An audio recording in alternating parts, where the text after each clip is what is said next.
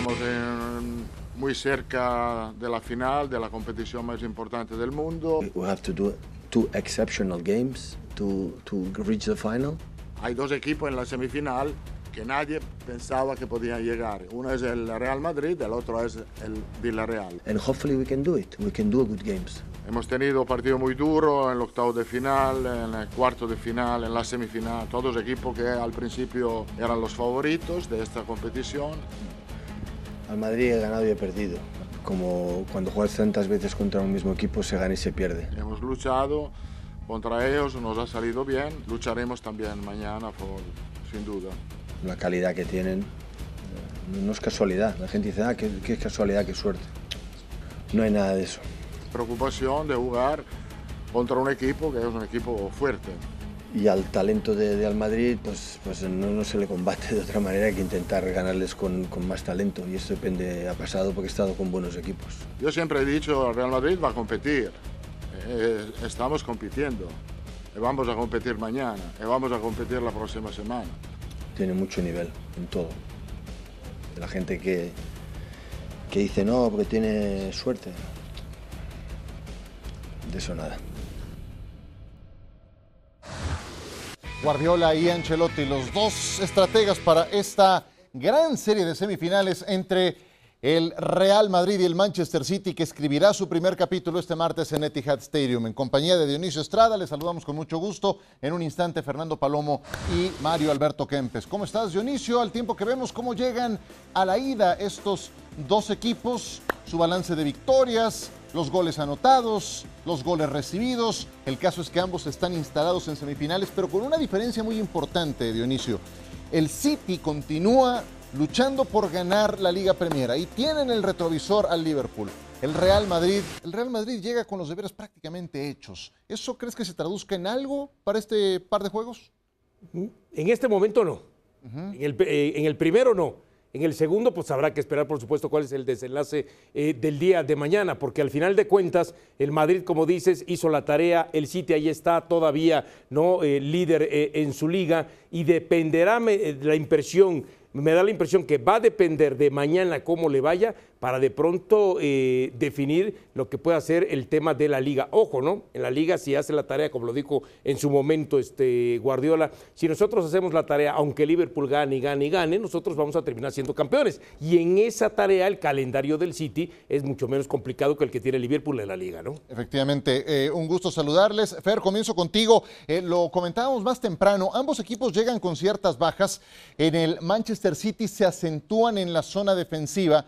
Por el Real Madrid, Alaba y Casemiro viajaron, pero están en duda. Parece que al menos uno de los dos sí podrá jugar este partido. ¿Quién se puede ver más afectado por esas bajas, Fer?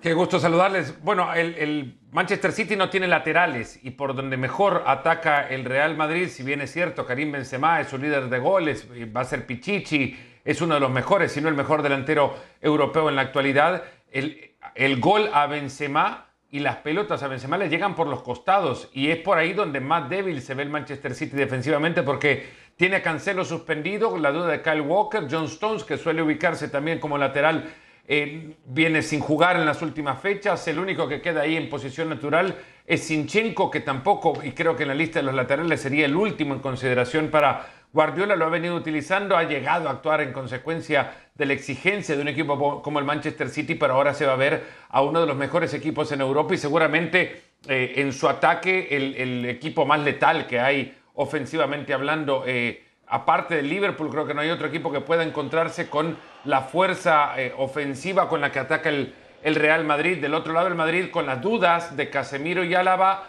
es cierto, son dos piezas extremadamente importantes, pero insisto, cada, incluso cada vez que le, escuchamos a Ancelotti o, existía alguna duda sobre alguno de sus jugadores, terminaba siempre jugando. Eh, no recuerdo alguno, salvo Mendy, por la larga ausencia que se haya quedado fuera de un partido del cual eh, se dudaba iba a entrar. No digo que con esto vayan a salir a la cancha, pero siendo este partido tan importante y sobre todo un equipo que va a necesitar correr tanto, va a necesitar de, estos dos jugadores, si están al borde a un 90%, por mucho que Ancelotti diga si no están al 100 no juegan, yo los pongo. Mario, sabemos que el City es un equipo que gusta de adueñarse del control del balón, monopolizar el trato del mismo. Real Madrid, agresivo en el contragolpe, ¿es esa la clase de partido que visualizas, al menos para la ida? Hola, ¿qué tal? ¿Cómo le va? Bueno, no lo visualizo ni mucho menos. Yo creo que si bien es cierto que el City domina a los contrarios manejando la pelota, va a tener enfrente un equipo como el Madrid que va a intentar cortar los circuitos, de la, de la forma que sea. Que la puede pasar mal el Madrid, no lo vamos a negar. Pero lo, lo que pasa es que el City no lo veo con tan, tan, tan inspirado como en temporadas anteriores, podemos decir. Que se va a adueñar de la pelota, sí, pero le está fallando lo más importante que es el gol. Y yo creo que ahí es donde el Madrid se va a hacer más fuerte. Un City no tan inspirado, dice Mario. ¿Coincides, eh, Dionisio? Es que yo pienso que sí está más lastimado. Si a eso quizá le pueda llamar este Mario la palabra inspiración. Ya apuntaba Fer eh, el tema de los laterales, si Checo va a ir por izquierda, a qué va a ir por derecha, pero aquí es un central también que va eh, por el sector de la izquierda. Entonces, cuando vienes a ver lo que había venido jugando, quitando a Díaz, era eh, Walker, Stones, Laporte y el propio Cancelo por izquierda. Cuando vienes, vienes a ver la defensa del City, está mucho más lastimada, lastimada que en otros momentos la tuvo el Real Madrid. Entonces, desde ahí sí da la impresión de que está, eh, si para Mario es menos inspirado, para mí es llamado lastimado y ojo también en el fondo de armario, ¿no? Tiene más herramientas el Madrid de la banca que lo que hoy volteas a ver, la banca del City, ¿no? Dale, Fer. Hoy bromeaba un poco Guardiola que Gabriel Jesús de repente hasta jugaba de lateral derecho. No creo que lo haga el brasileño, pero eh, también anticipaba que habría jugadores que tienen que jugar mañana en otra posición y que a ellos también se les va a exigir muchísimo y cree mucho en su responsabilidad, anticipando que va a poner a jugadores fuera de su puesto para tratar de cubrir ausencias, imaginando el partido que se viene también. No sé si eh, poner a, un jugador eh, desequilibrante como Riyad Mares en el medio del campo y jugar con tres en el fondo, como con, Mares como lateral volante, por ahí de repente es algo que se le pueda llegar a, a ocurrir a Guardiola, dado también a sorprender de sobremanera en este tipo de instancias. Mario, hace un momento empleabas la palabra inspiración del lado del City. Eh, del lado del Madrid sí como que aplica más lo que nos ha demostrado Benzema, lo que sigue haciendo Modric aún a su edad, eh, un Rodrigo que entra y está en sintonía y ha entregado soluciones aún siendo relevo, ni hablar de Thibaut Courtois. ¿Sí ves eh, ese contraste en esa palabra que utilizaste en su momento de inspiración cuando lo llevas al Real Madrid? Yo creo que el Madrid es más directo la forma, de la forma que tiene para jugar. Bien los, cuatro paraditos atrás, los tres en medio campo con la salida menos de Casemiro, los otros dos se pueden ir, quizás más Modric que, que Cross, pero eh, la, diferencia la marcan los tres de adelante. Yo creo que el Madrid tiene una forma de jugar y no lo vas a cambiar. Esperemos que mañana se, se acuerde que también los 45 primeros minutos también hay que jugarlo. Porque siempre nos sorprende que los primeros 45 es como si entrara dormido. Y si llega a entrar dormido, ahí sí que el City lo puede despertar de ese sueño. Pero de lo contrario, yo creo que el Madrid es un equipo muy compacto, que sabe a lo que tienen que jugar y máximo en los partidos de ida. Y con esos tres delanteros que tiene ahí, es muy peligroso.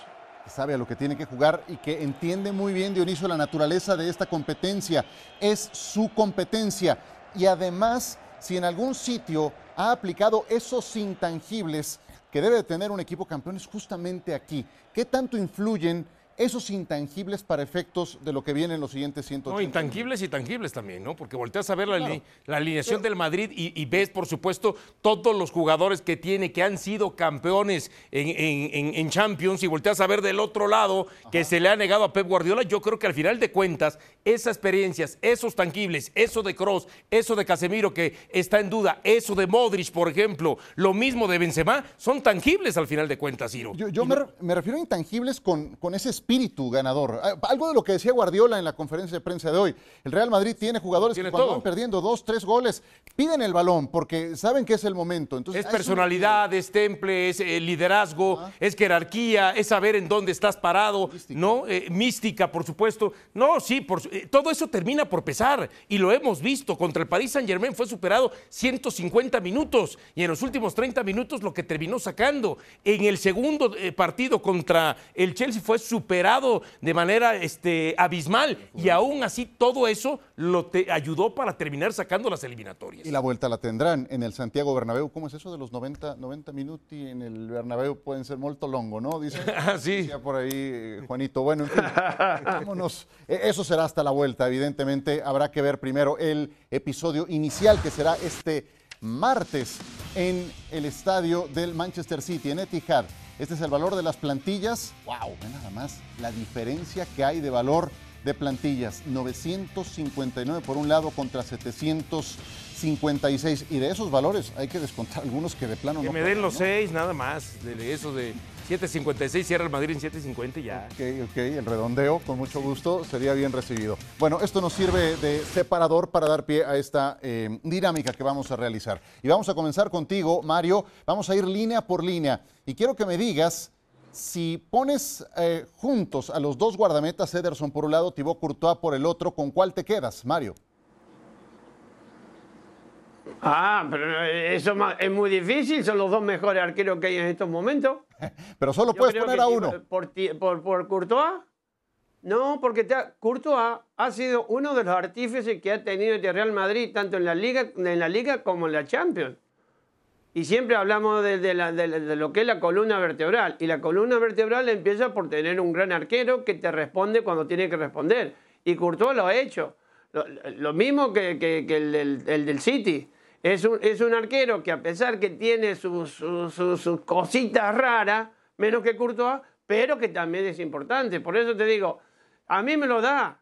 Y Courtois aparece en los momentos que tiene que aparecer. Perfecto, primer voto, Mario Kempes va con Thibaut Courtois. ¿Tú qué dices, Fer? 12 goles en los últimos 8 partidos son los que ha recibido Courtois. No todo es su responsabilidad, claro, pero también me quedo con él por mucho que esta estadística pueda no acompañarle en el, en el pasado reciente. No es el mejor Courtois de la temporada, pero este Courtois es mejor que Ederson. Perfecto, 2 a 0. 3 a 0, Ciro, sí, Vámonos. sí, sí, sí. O sea, el factor Courtois. Hemos hablado que este Real Madrid este, va a terminar siendo eh, campeón por Courtois y por Benzema, sobre todo, ¿no? Entonces no podemos sacar a Courtois ahí. Sí, pues va a ser 4-0, fíjate, un dato que me encuentro aquí, 81.6 de acierto en disparos que le hacen dentro de los tres palos, eso lo convierte a Courtois en el guardameta más efectivo de la actual UEFA Champions League. Nos movemos a la línea defensiva. Ahora voy contigo primero, Fer, línea defensiva. ¿Quién está por delante en ese rubro para el juego de mañana? Bueno, hay un equipo que está completo, ¿no? Que ese es el Real Madrid, aunque igual con, con- sin laterales naturales para el puesto, o, o por lo menos actuando con Sinchenko como uno de ellos y quizás saque la vuelta de Kyle Walker, probablemente, aunque lo dudo muchísimo, me quedaría con la dupla de Díaz y, y Laporte en el medio de la saga para, para darle ventaja al City. Perfecto, entonces voto para el City de Fernando Palomo. ¿Tú qué dices, Dionisio? No, yo me quedo, a ver, eh, an- hasta antes de saber de esta alineación o de esta posibilidad de los últimos, de los cuatro en el fondo, el trabajo colectivo que venían haciendo los que estaban, me hubiera inclinado por el City. Pero hoy al ver que está muy tocada esta defensa del Manchester City, me voy a quedar. ¿eh? Aunque no es, por supuesto, tan convincente su trabajo a lo largo de la temporada, con lo que mañana va a presentar el Real Madrid. Creo que va a presentar a lo mejor que tiene. Mendy por izquierda, Carvajal por derecha y los dos centrales, Militado y Alaba, ¿no? Y por ahí con la posibilidad de que vaya hasta Nacho en el tema de, de Alaba, ¿no? Casemiro es el otro futbolista en duda, pero eso es ya de otra línea. Entonces, voto para Casemiro de parte de, eh, perdón, voto para el Real Madrid de parte de Dionisio. Mario Kempes, ¿tú con quién vas en la línea Se está adelantando, se está adelantando ya. Ya, ya, ya, Para mí ya. también, para mí también creo que el. Real Madrid Real Madrid. Para mí creo que el Madrid lleva una pequeña, una pequeña ventaja en esto, pero no tenemos que olvidar que la delantera que tiene el City es muy peligrosa, pero que de cualquier manera, al tener grandes ausencias el City, creo que por un poquito, un escalón más, está el Madrid. Perfecto, yo voy con el Manchester City. y así quedamos empatados en la defensa por aquello de- del subconsciente que anda invocando el señor Dionisio Estrada. Bueno, medio campo.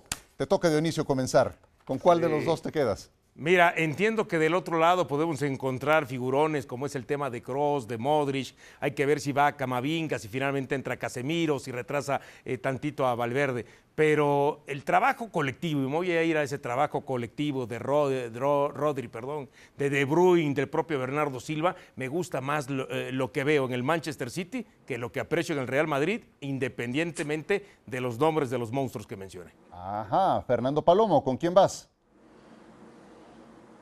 Es que acá ya nos ponemos filosóficos y en realidad el Manchester City ataca con su medio campo. En consecuencia, la respuesta no sé si puede ser combinada, pero el, Manchester City lo que tiene después de la defensa son puros mediocampistas y, son tantos para elegir que, que verdaderamente, también para ser justos con lo que más adelante vas a preguntar, me voy a quedar con el medio campo del Manchester City, pero ya va a haber una compensación del otro lado cuando pregunté sobre la delantera.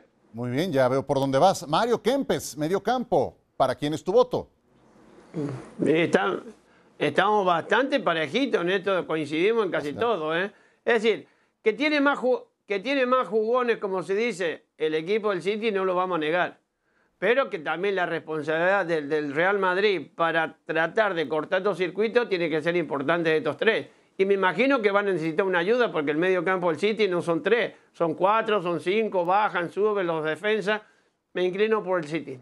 El Manchester City va a ganar con cuatro votos el medio campo. Yo ¿Si ese era tu voto inicial. Ciro, o No, te sí, subiste sí. al, bo- a- al, bote de los ganadores? No, no, no. Siempre va de último nomás para ver por dónde va soplando el Sí, viento. sí, sí. sí. Bueno, ahora voy a empezar yo en este caso, si gustan, en el ataque voy a poner al Real Madrid. Creo que el, el estado de gracia en que vive Karim Benzema es eh, superlativo. Además, la asociación que tiene con Vinicius es bastante buena. Yo me voy con el Real Madrid en eh, eh, ese frente de ataque, especialmente por lo que aporta Benzema. Pocos con su estado de forma actual. ¿Tú, Dionisio? Fíjate que eh, es una situación complicada, por eso que dices de Benzema, ¿no? Benzema es el jugador que podemos encontrar entre los seis o siete jugadores combinando de los dos equipos que vas a encontrar el gran diferencial. Pero yo sí me quedo con el trabajo, de nuevo, insisto, en el trabajo grupal, colectivo de- que, que tiene este Manchester City para ir hacia el frente y me voy a decantar por lo que pueda presentar al frente con Sterling, con el propio eh, Gabriel Jesús se termina jugando,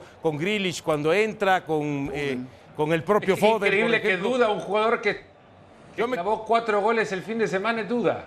Sí, y yo, yo me quedo, yo me Eso quedo con, que hace Guardiola. con el trabajo colectivo del Manchester City. Perfecto, entonces Dionisio va con el City. Eh, Fer, ¿tú con quién vas? A mí, a mí lo que me encanta de, de Benzema es que no nada más anota goles, lo- cómo eleva el nivel de sus compañeros. Yo por eso le di mi voto al Madrid. ¿Tú, Fer, con quién vas? Colectivamente el mejor ataque lo tiene el Manchester City, pero individualmente el mejor atacante de Europa es Karim Benzema. Y esto me parece le da ventaja también al Real Madrid, un equipo que puede encontrar a Benzema mucho antes de encontrar a otros jugadores que le puedan eh, cargar la cuota de gol. Me quedo con el Madrid por Benzema. Con el Madrid por Benzema. Y Mario, te ofrezco una disculpa, tendríamos que haber comenzado contigo. Tú eres el matador, tú eres el que anotó los goles. Lo mataste No, ahora, no. Mario. Pero me empujaron No. a iniciar primero estos No, ni mucho menos. Por favor, No, ¿sabes ru- qué? rubrícalo. ¿Sabes que tengo una gran duda? Porque creo que, lo- que los dos, los dos, no, los dos equipos tienen muy buenos delanteros. Si bien es cierto que el poderío de- de- del Madrid estriba en, en Benzema, más no sé si será Rodrigo, no sé si será Asensio o será eh, Vinicius, seguro. Pero es que el, el- el- el City es un equipo tan compacto que el otro día Rodri hizo un gol de afuera del área. Es decir, que llegan también los mediocampistas a ser intérpretes del final de la jugada cada vez que ataca el City. Por eso estoy en la gran duda. Yo me, voy a inclinar por el local esta vez, porque creo, creo, creo que va a tener muchas posibilidades. pero es Manchester que me queda, pero ahí nomás, ¿eh? no, no, hay, no, haya mucha, no hay mucha ventaja. Perfecto, pues. Todos escogimos dos y dos. Sí, no, pero línea por línea, por goleada el Madrid con Courtois y por goleada el City en el medio campo. Creo que muy bien explicado por mis compañeros. Y viene una faena brava. Entrenador, Fernando Palomo. ¿El referí? No. Justo tenía que arrancar conmigo. Bueno, lo que veo ahí en la pizarra es algo muy parecido al Wordle de, de mañana. Eh, Ah. Entrenador, por, lo por tanto que le ha dado el fútbol también. Es que Carlo Ancelotti ha hecho sus cosas, ha, ha llevado a equipos y ha gestionado de manera maravillosa grandes equipos a punto de ser el primer técnico en ganar un título de liga en las cinco grandes ligas, pero lo, por lo que le ha aportado al fútbol, por la quiero decir, invención, nada inventado, y el primero que te va a decir que no ha inventado nada es el propio Guardiola, Guardiola, sino por la recuperación de muchas cosas del fútbol que se habían perdido, me quedo con Pep. Pep Guardiola, primer voto. Dime, Dionisio. Fíjate que eh, eh, es complicado porque desde el estilo que me gusta mucho de Guardiola, pero del otro lado no podemos dejar de reconocer que Ancelotti eh, con el Real Madrid, con el Milan, no recuerdo si con alguien más terminó siendo campeón de Europa, ¿no? Ha sido campeón con varios este, equipos, si no mal recuerdo. Y, Entonces, de, las ligas ni hablar. Por eso. Madrid y Milan. Sí, pero, ah, pero ¿a qué voy? Y del otro lado, este Guardiola pues no ha podido ni con Bayern ni con el Manchester City ser campeón en Europa, más allá, a eso me refiero, ¿no? Hablando de la Champions. Este, pero me gusta más, me atrae más lo que termino viendo con Pep Guardiola. Me quedo con Pep Guardiola. Guardiola. Exactamente. Fernando y Dionisio van con Pep. Matador, ¿con quién vas? A dos partidos me voy a inclinar por Ancelotti, por Carleto. A un partido creo que sería Guardiola el que sacaría la ventaja. A dos partidos me quedo con el del Madrid. ¿Por qué, Mario? Perdón que pregunte y me meten en, la tarea de decir. Venga, venga. Porque fíjate que eh, en todos los equipos donde está Guardiola, en estos compases finales siempre ha tenido problemas. Siempre le ha pasado algo, siempre son cosas del fútbol que le, que le han pasado. A excepción del Barcelona, después con el resto ha hecho muy poco para llegar a, las finales. Bueno, es un gran entrenador, con el, Barcelona estuvo también en el golpe del cachetazo contra el Chelsea sin ya lo, ya lo sé, lo sé, pero a mí me preguntaron y yo contesté. eh, si a estilos vamos, si a estilos vamos, yo también me quedo con, con el estilo de Guardiola, aunque llegadas ciertas instancias los despistes que, ha tenido me, dejan con muchas dudas, ¿no? Pero, pero si tenemos que evaluar todo eso y, la forma que ha logrado... Y encima las ausencias que tiene en defensa hoy. Exactamente, sí. Y cómo ha logrado impregnar además su estilo en cada equipo que ha estado, eh, donde, donde también ha sido muy dominante. Le ha faltado Europa, como ya han comentado. Me quedo entonces con Guardiola. También va a jugar el Villarreal contra el Liverpool. a 1. Eso será el miércoles. Guardiola y... Miércoles. Exactamente, exactamente. Muy bien, nosotros seguimos en fuera de juego. Eliminado de la Europa League el Barcelona, un golpe duro para el equipo de Xavi Hernández. Quedar segundo en la liga te garantiza estar en el segundo bombo en el sorteo de Champions. Y un poco en este puede ser y puede ser. Viene el centro, lo que se perdió increíble. Lucas Pérez, que hace la pausa, mete la pelota al área, el cabezazo, Gol. Gol, gol, gol, gol del Cádiz. Lucas Pérez. Cádiz 1, Barcelona 0. Y Lucas Pérez consigue de esta manera su primer gol con la camiseta del Cádiz. Jordi Alba mete la pelota al área. Ledesma, le Ledesma. Tremendo golpe para Xavi y compañía. Victoria histórica en el Camp Nou. 1 a 0 Ledesma. La gran figura. Se lleva tres puntos históricos que ponen la Champions patas arriba y la zona de descenso calentita. It's a very bad week for us. We need to change that, this dynamic. And we have uh, two games in a, a, short period that we need to we need to keep going. And the first objective, the first goal for the next season is to, to qualify Champions League. So, but now it's it's difficult. It's difficult to accept this this lose today. Va a mover la pelota el Rayo Vallecano que viene de conseguir su primera victoria del año calendario. Y nos ponemos las pilas, Barcelona, Rayo Vallecano. Esto es lo que tiene el Rayo, descolgarse ahora se lo ha contado con Álvaro. Le puede pegar, le pegó. ¡Gol! ¡Gol! Del Rayo Vallecano. La pelota fue espectacular y un Barcelona que se quedó dormido. Memphis, ahí está, penal sobre Gaby, nada dice el árbitro. ¿Se merecen empatar el Barcelona? No. ¿Que fue penal? Sí. I think was the, the effectivity the problem. We create I don't know how many how many times we, we shoot today and le quedará Dimitrescu. Ojo ahí está de Pelé la línea. Marose la línea. Esos que dicen que un rayo no puede caer en el mismo lugar dos veces. Ha partido en la misma campaña dos veces al Barça. 1 a 0 en el Camp Nou. Uh, we need to continue. This is this is the way. It's a hard way, but we need to we need to believe. Ay, Ay, ay, ay, el Barcelona en las que se anda metiendo. Ha perdido tres juegos consecutivos en la misma temporada ante el Eintracht, ante el Cádiz y ante el Rayo Vallecano. Y además las formas, lo del Eintracht con ese Oktoberfest que se armaron en Camp Nou los eh, alemanes y luego el Cádiz buscando la salvación y el Rayo misma historia. Mario Kempes, el Barcelona después del 0-4 en el Bernabéu ha tenido una regresión dramática. ¿Por qué? Le sentó fatal, ¿eh? Ganar en el Bernabéu le sentó como una patada en el hígado.